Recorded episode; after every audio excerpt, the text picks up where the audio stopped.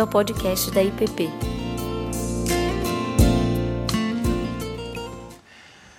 Boa noite, irmãos. Boa noite para quem está nos assistindo pela internet.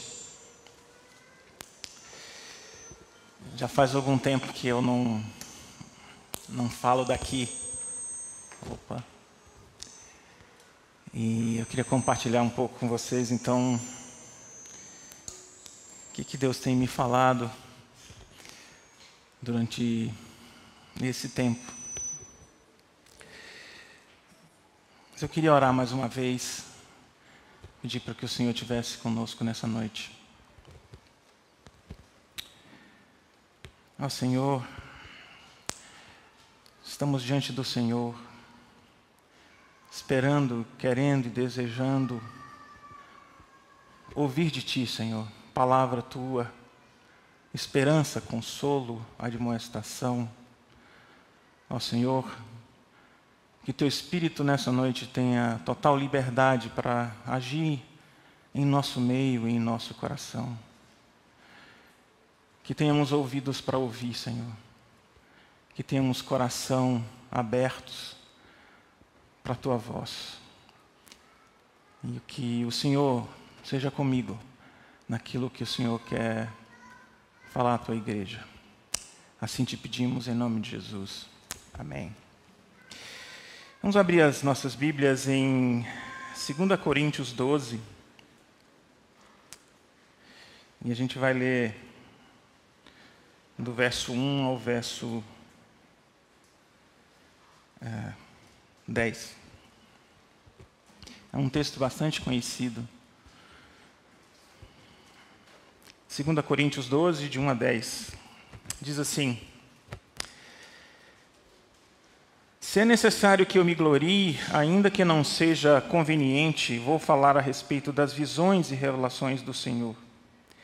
Conheço um homem em Cristo que há 14 anos foi arrebatado até o terceiro céu. Se isso foi no corpo ou fora do corpo, não sei, Deus o sabe. E sei que esse homem, no corpo ou sem o corpo, não sei, Deus sabe foi arrebatado ao paraíso e ouviu palavras indizíveis, que é o homem, que homem nenhum, que homem nenhum uh, e ouviu uh, e foi arrebatado ao paraíso e ouviu palavras indizíveis que homem nenhum tem permissão para repetir. Disse: Desse eu me gloriarei, não porém de mim mesmo e não nas minhas, uh, senão nas minhas fraquezas. Pois se eu vier a gloriar-me, não serei louco, porque estarei falando a verdade. Mas evito fazer isso, para que ninguém se preocupe comigo mais do que vê em mim ou do que ouve de mim. E para que eu não ficasse orgulhoso com a grandeza das revelações, foi-me posto um espinho na carne, mensageiro de Satanás, para me esbofetear a fim de que eu não me exalte. Três vezes pedi ao Senhor que o afastasse de mim. Então ele me disse: A minha graça é o que basta para você, porque o poder se aperfeiçoa na fraqueza. De boa vontade, pois, mais me gloriarei nas fraquezas, para que sobre mim repouse o poder de Cristo. Por isso sinto prazer nas fraquezas, nos insultos, nas privações, nas perseguições, nas angústias por amor de Cristo. Porque quando sou fraco, então é que sou forte. Nós vivemos um, um momento de muita fraqueza, de muita dor e de muito sofrimento. Nesses últimos, talvez, dois anos,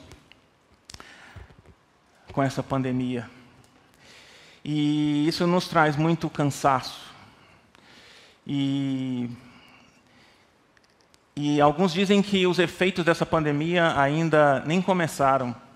Outras epidemias estão é, vindo por conta e por decorrência da pandemia.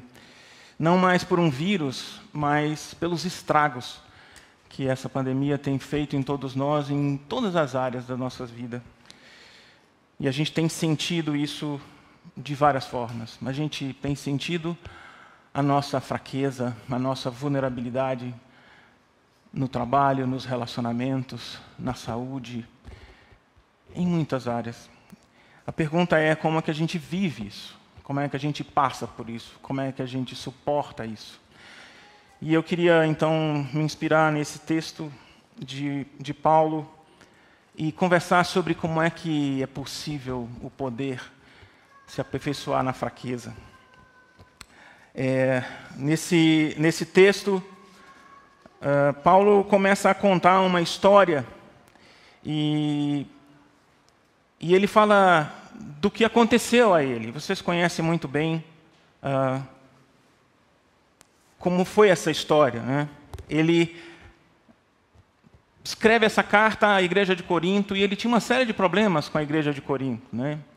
A igreja de, Corinto, de Corintos o comparava com outros pregadores, com outros apóstolos, é, colocava em dúvida a sua autoridade.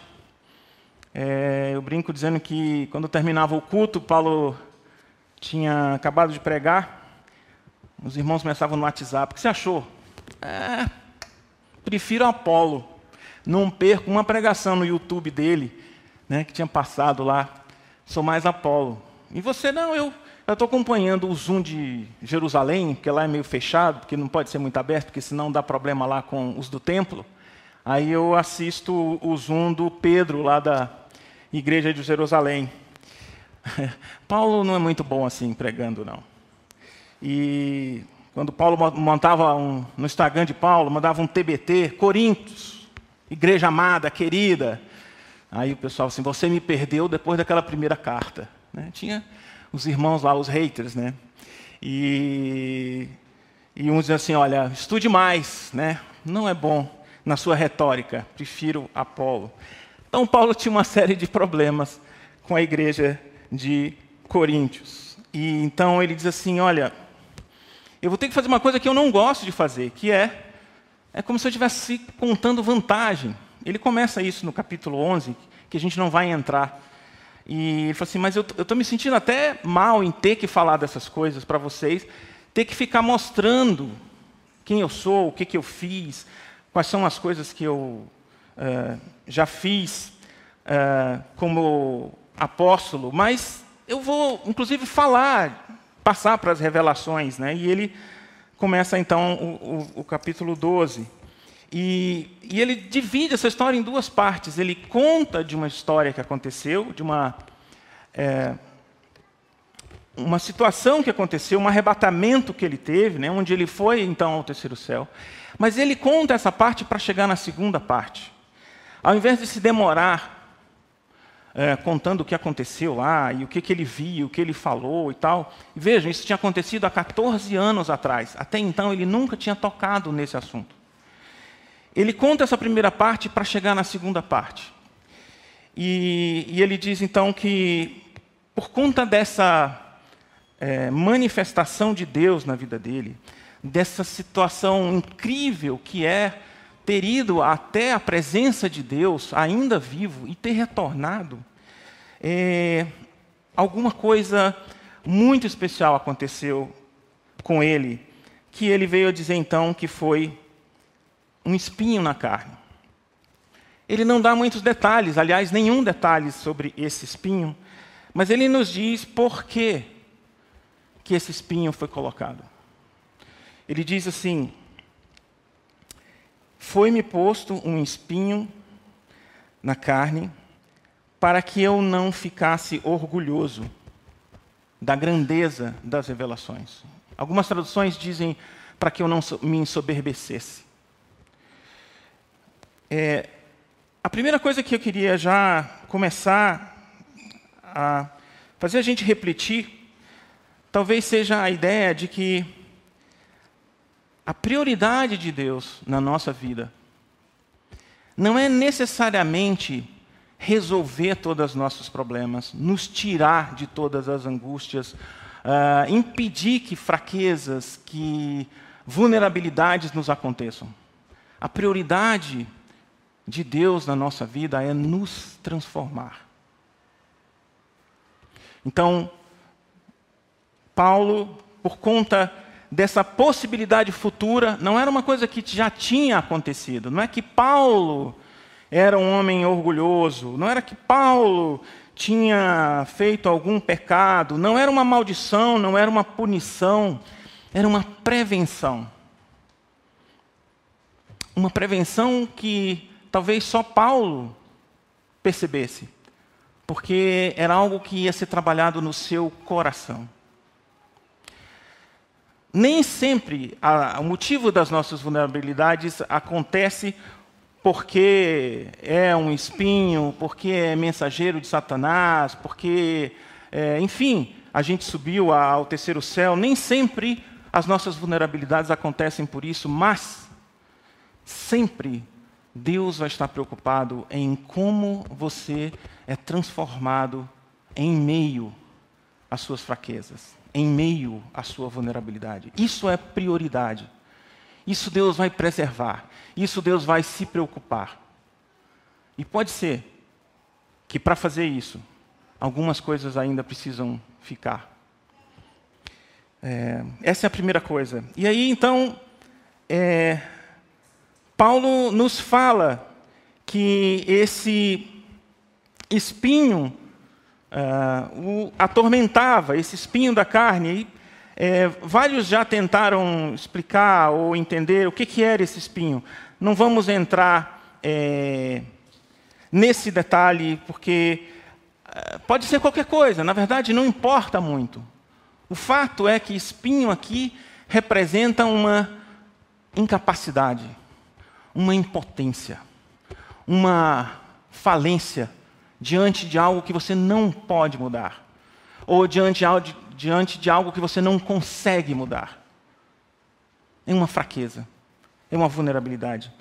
E eu sei que se eu, eu tenho certeza de que se eu sentasse com cada um de vocês nessa noite, vocês iam me contar alguma área da vida de vocês, alguma situação, algum contexto em que vocês se sentem vulneráveis, fracos, limitados, falidos, estagnados, alguma coisa que dói, alguma coisa que incomoda, alguma coisa que não foi imposta a você. Não se trata de correr atrás dessas coisas, não se trata de buscar essas situações para então que Deus faça alguma coisa.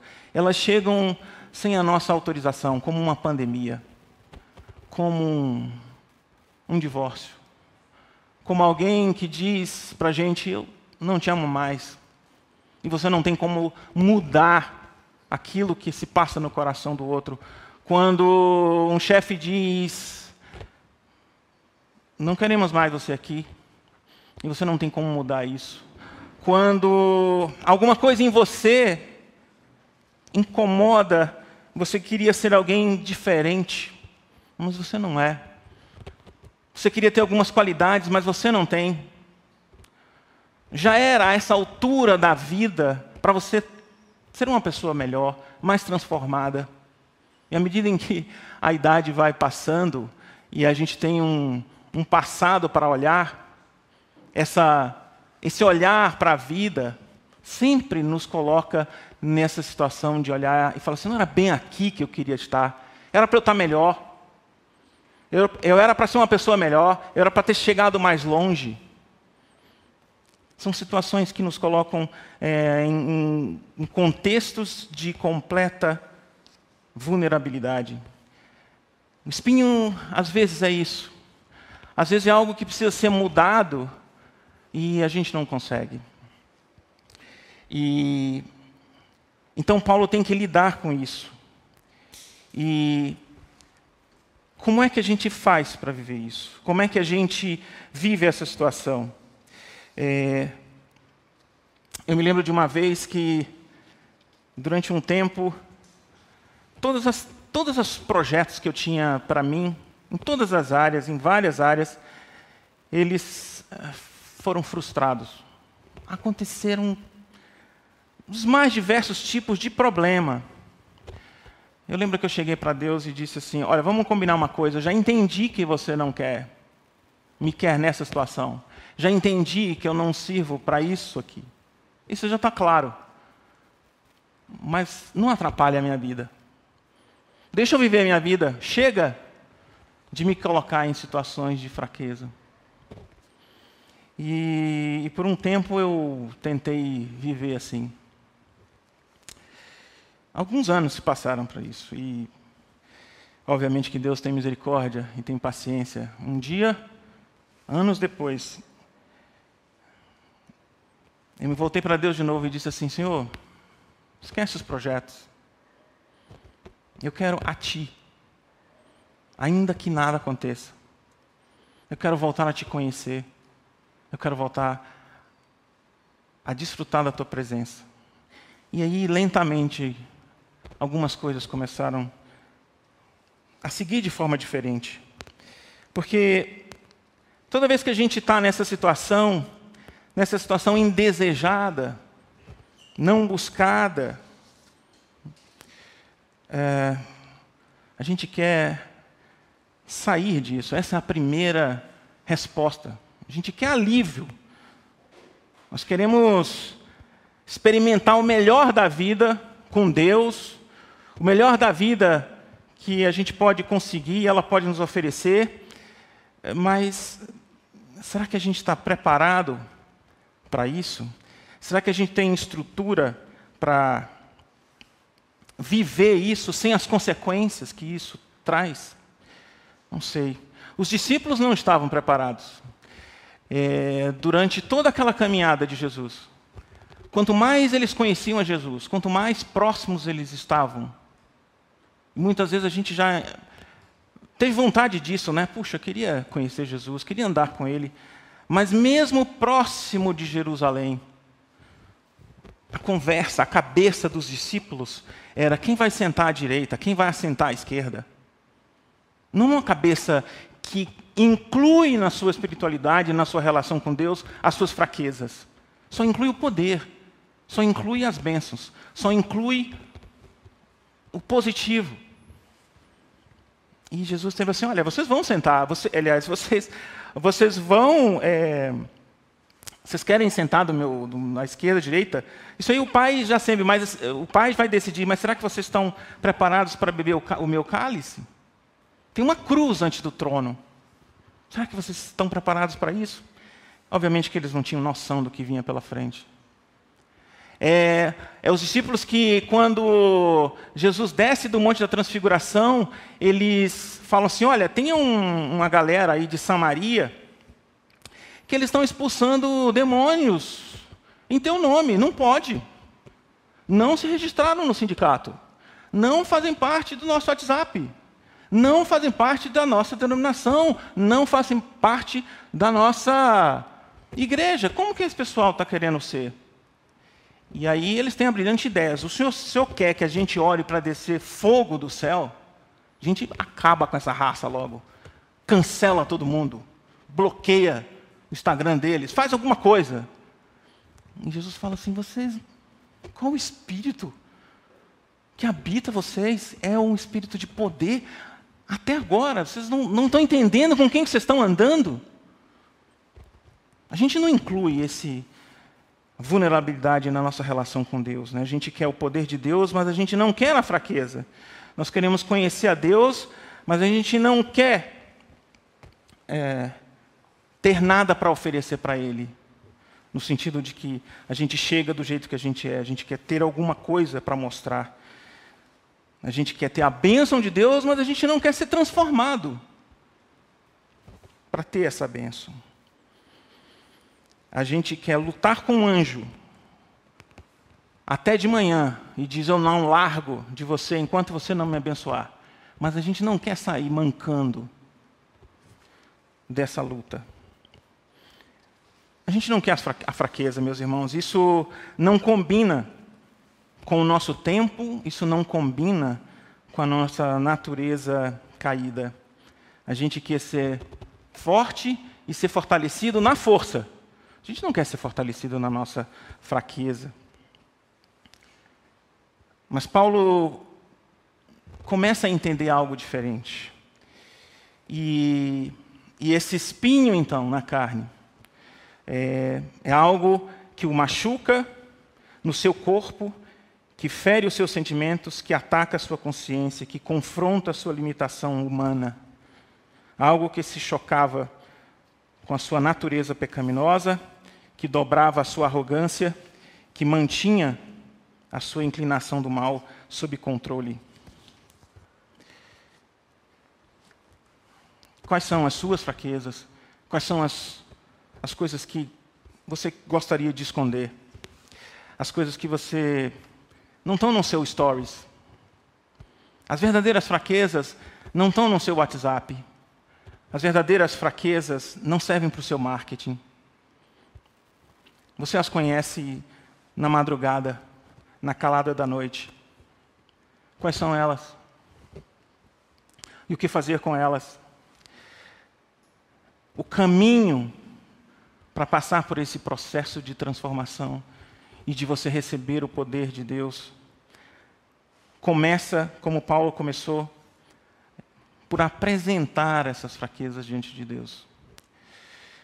A nossa primeira reação, como eu disse, é querer se livrar, é querer acabar.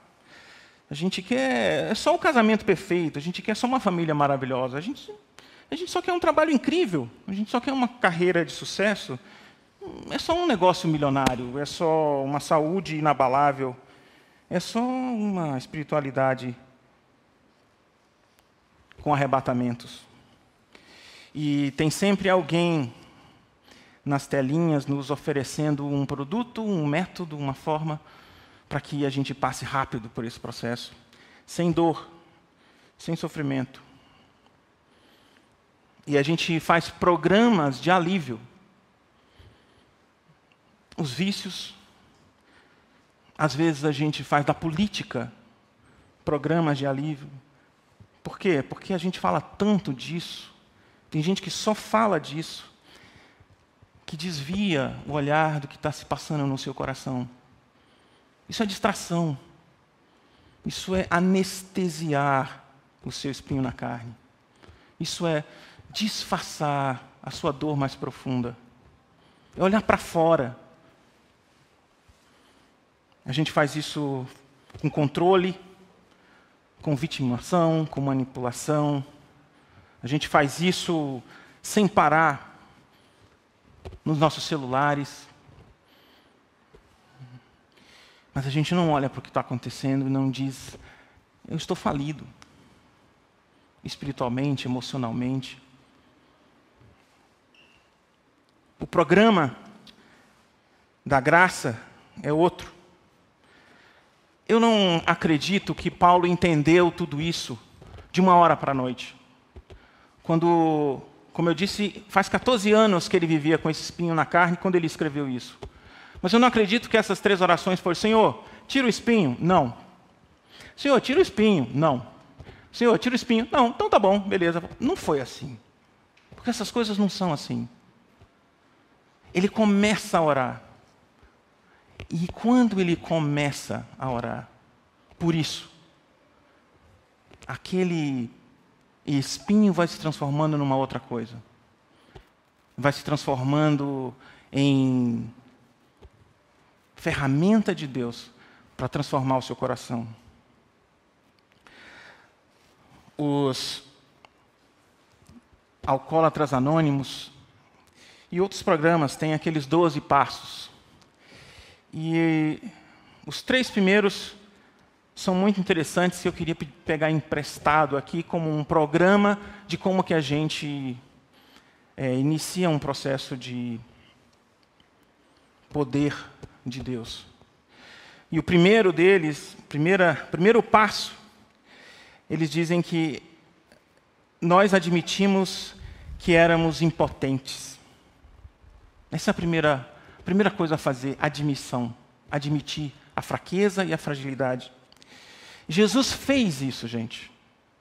Jesus não era um estoico. Está muito na moda hoje os livros dos estoicos, as meditações de Júlio César, uh, os livros de Sêneca, os filósofos franceses.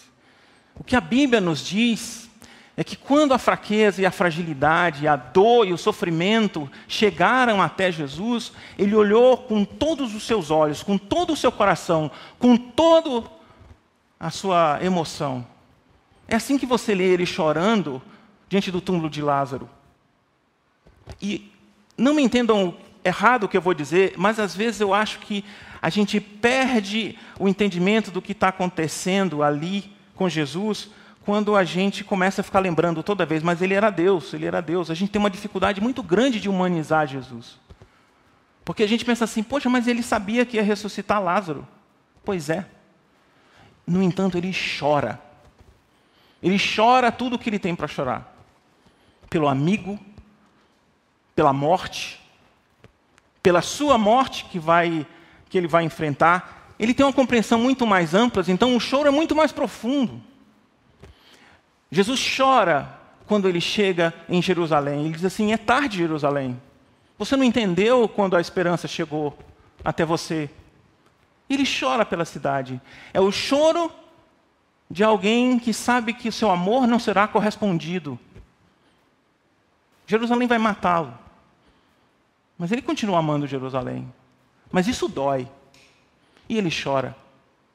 No Getsemane, a gente vê o ponto mais baixo dessa fragilidade.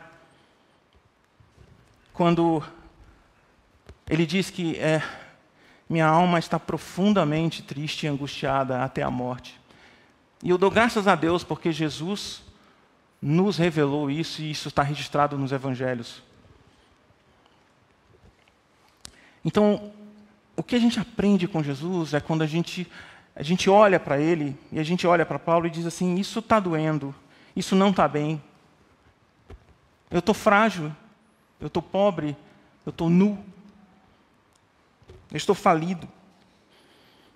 Eu não sou quem as pessoas acham que eu sou. É, esse é o primeiro passo, é a admissão. Mas a gente não para aí.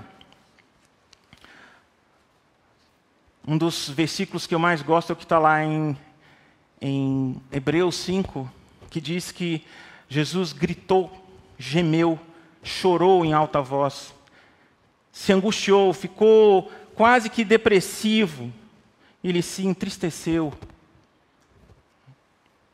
Então ele foi plenamente humano. Então nós podemos ser também. E, e é o caminho, esse é o caminho para a gente encontrar a graça. Não é negando, não é se distraindo, não é olhando para fora, não é consumindo mais, comprando mais um último modelo de seja lá o que. A segunda coisa, o segundo passo dos, no, nos doze passos lá dos alcoólatras é acreditamos que um poder superior a nós pode desenvolver a nossa sobriedade. O segundo passo é acreditar. O nome disso é fé. Paulo trouxe o seu espinho para o altar da graça de Deus. Jesus trouxe o seu Getsemane para a presença do Pai. E ele também pediu afasta de mim este cálice. A gente vai muito rápido para o final, dizendo, ah, não seja como a minha vontade, mas a tua. A gente vai muito rápido para a obediência, mas a gente precisa parar e ver Jesus pedindo, afasta de mim este cálice.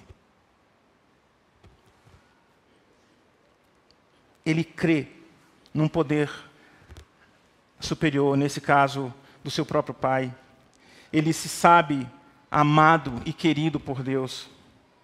Em outras palavras, meus irmãos, o segundo passo é acreditar que você não está sozinho. Nesse momento, nessa noite, aonde quer que você esteja, na escuridão mais profunda,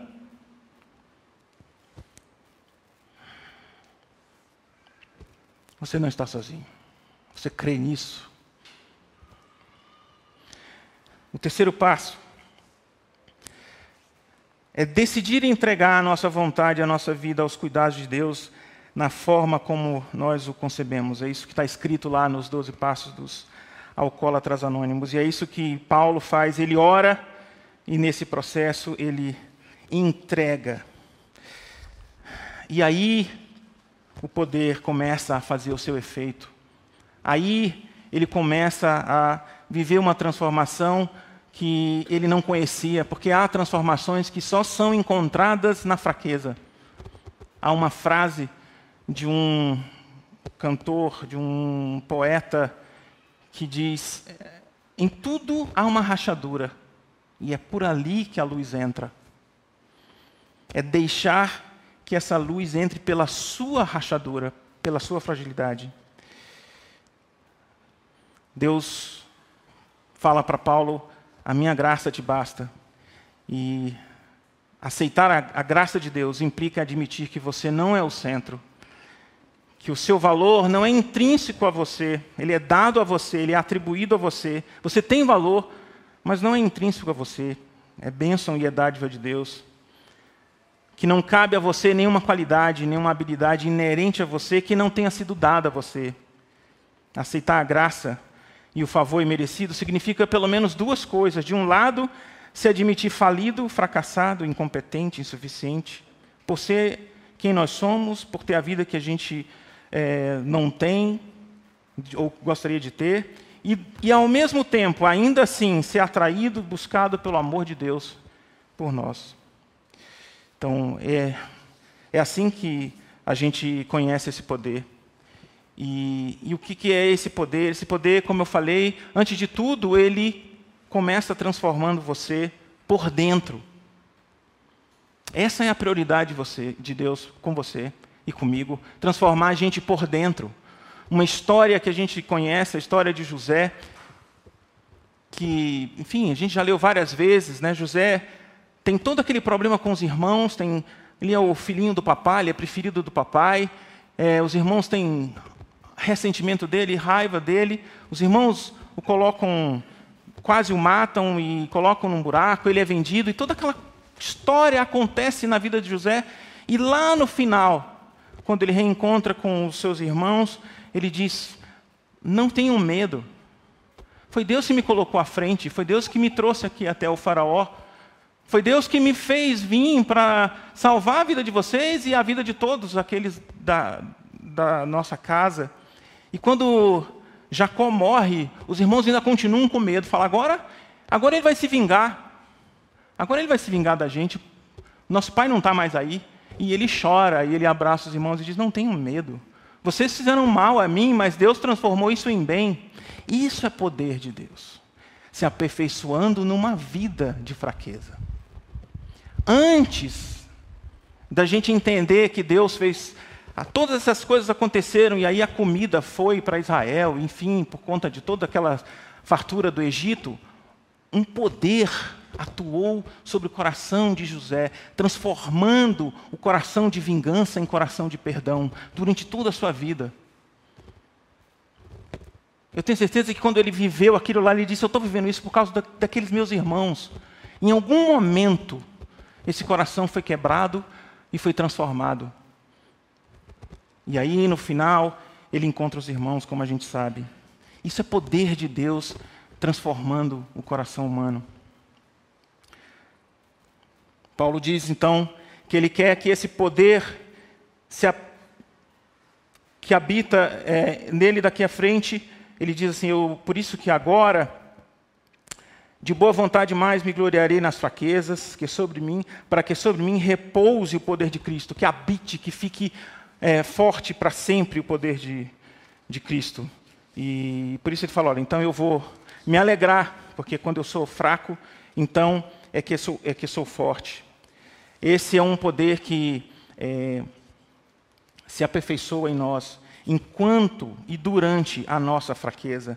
Não é tirando a fraqueza, mas é transformando o nosso coração completamente da Sua presença. É, para concluir, algumas mudanças que esse, que esse poder faz em nós. Primeiro, ele nos faz ter uma vida grata, em oposição a uma vida que só reclama, que só vê o problema, não vê mais nada. Ele diz: Olha, eu vou agora ter prazer diante de fraquezas, insultos, perseguições. E isso é poder de Deus. E isso é uma mudança de como eu vejo o mundo. Minha vida é mais grata. A segunda coisa que isso faz na gente é nos levar a uma vida que não tenha julgamento, porque a gente sabe dos nossos espinhos, das nossas fraquezas, e a gente não tem mais tempo para ficar julgando os outros. Em terceiro lugar, a gente se torna mais compassivo e misericordioso com os outros, porque a gente sabe do processo que aconteceu conosco. Quando eu sou fraco, então é que eu sou forte. Como última, último caminho dessa transformação, eu queria dizer o seguinte: esse processo não acontece sozinhos, irmãos. Ele não acontece de forma solitária. Ele acontece na presença de outras pessoas, de outros irmãos da comunidade. Jesus, quando estava no Getsemane, ele chamou seus discípulos para orar com ele.